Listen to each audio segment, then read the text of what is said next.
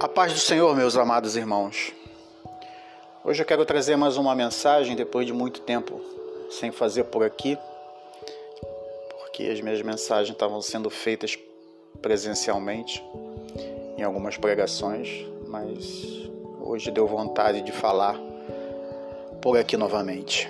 A mensagem que eu quero trazer ela está em Salmos 107:4, que diz assim: Alguns andaram perdidos pelo deserto e não acharam nenhuma cidade onde morar. Estavam com fome e com sede e haviam perdido toda a esperança. Então, na sua angústia, gritaram por socorro, e o Senhor, Deus, os livrou das suas aflições. Amém? Irmão, parece que hoje você está no imenso deserto grande e terrível. Não vê nada nele para se descansar, para parar, para tomar um fôlego. Fica preocupado com essa visão. Um deserto de areias quente e áridas, repleto de angústia e de ansiedade. Perdido nesse impiedoso, duro vazio. Que horror, né? Um marzão de areias sem limite, aquele que não dá para você enxergar o seu fim, aquele que não tem oásis para matar a sua sede. Mas de repente, tudo isso pode mudar. Tudo isso pode mudar.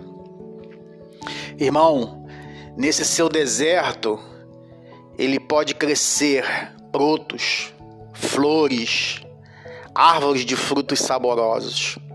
Acredite nesse seu milagre. Conforme a fragrância dessas flores são reveladas em sua vida, o seu deserto pode transformar em um campo frutífero. Tudo volta a florescer. A glória do Líbano é dada a ele. Chame-o de paraíso, contemple-o. Ele é o florescer dos mortos. Jesus Cristo, poderoso, cheio de vida, imortal. Jesus é essa planta que precisa crescer no seu deserto. Sua presença faz renovar todas as coisas. Jesus é uma joia arremessada em seu coração. Recebe a sua misericórdia. Graças a seu poder incomparável, extraordinário, ele pode transformar o seu, o meu deserto em jardim. Tenha fé. Não sei qual é o deserto de hoje, mas clame a Ele. Chama Ele para o seu deserto. Ele é o único que pode transformar em um lindo jardim. Para Jesus operar o seu milagre, ele é preciso ser convidado. Convide ele. Abra seu coração.